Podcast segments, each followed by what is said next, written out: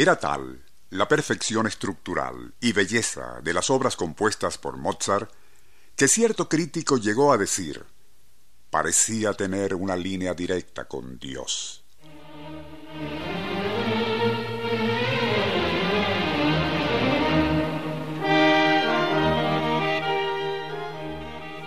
Llevando un poco más allá la metáfora, podría decirse que el compositor parecía tener otra conexión, pero proveniente del bajo mundo, dado el tono obsceno y escatológico con el cual tan gran compositor salpicaba sus conversaciones y correspondencia.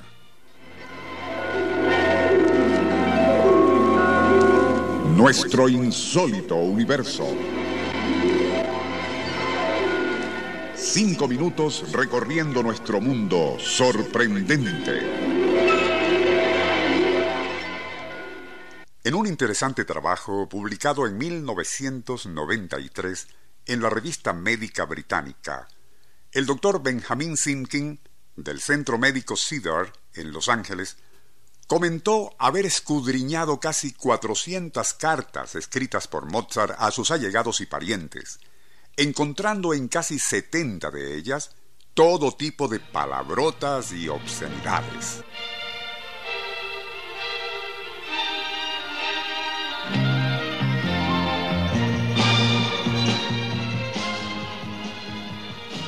Si a ello se añade el comportamiento de Wolfgang Amadeus en la intimidad, podría suponerse que estaba poseído por algún espíritu obsceno o sufría de una extraña patología. Pero tampoco es descartable le aquejase un mal que la ciencia médica de entonces, siglo XVIII, desconocía, el síndrome de Tourette. Identificado en el siglo XIX por el médico francés Gilles de la Tourette, y se manifiesta por incontrolables gesticulaciones y compulsiva necesidad de murmurar o escribir palabras obscenas. Solo que es ocasional, ya que se manifiesta en ciclos de crisis y apaciguamiento y nada tiene que ver con demencia o desviaciones patológicas.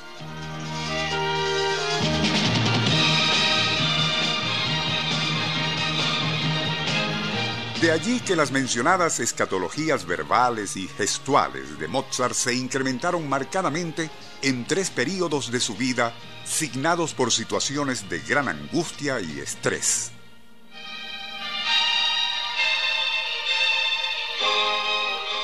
Estas fueron su primera gira por Italia en 1770, luego durante la época 1781, de su humillante choque personal con el arzobispo de Salzburgo, y después, en sus últimos años, cuando ya enfermo y con problemas económicos, componía dos obras cimeras, La flauta mágica y el notorio Requiem, que no llegó a concluir.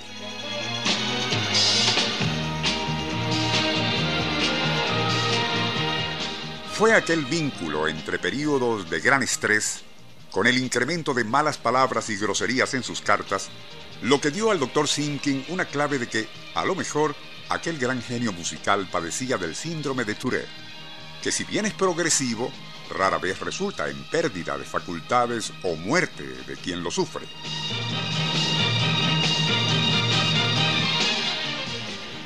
Especialistas como el doctor Arthur Shapiro aceptan que el síndrome de Tourette sí pudo haber afectado a Mozart cuando se toman en cuenta ciertos aspectos erráticos de su comportamiento, especialmente mientras se encontraba en periodos de alto fermento creativo, algo que se dramatiza particularmente en el film biográfico de 1984, Amadeus, dirigido por Milos Forman. Por cierto que hasta mediados del siglo XX, las terapias para tratar el síndrome de Tourette en nada se diferenciaban de las empleadas en el medioevo. Castración, lobotomías o baños de agua helada.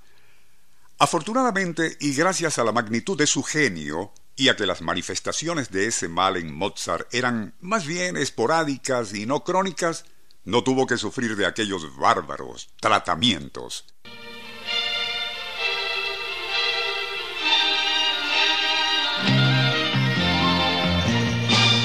Aún así, murió prematuramente, a los 36 años de edad, aunque no por causa del presunto síndrome de Tourette, sino de un problema renal y quizás exceso de genio.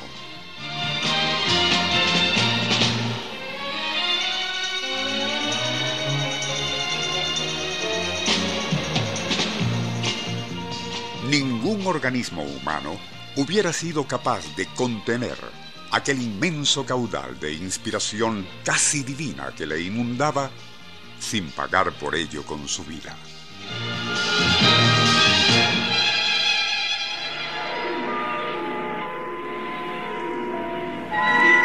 Nuestro insólito universo.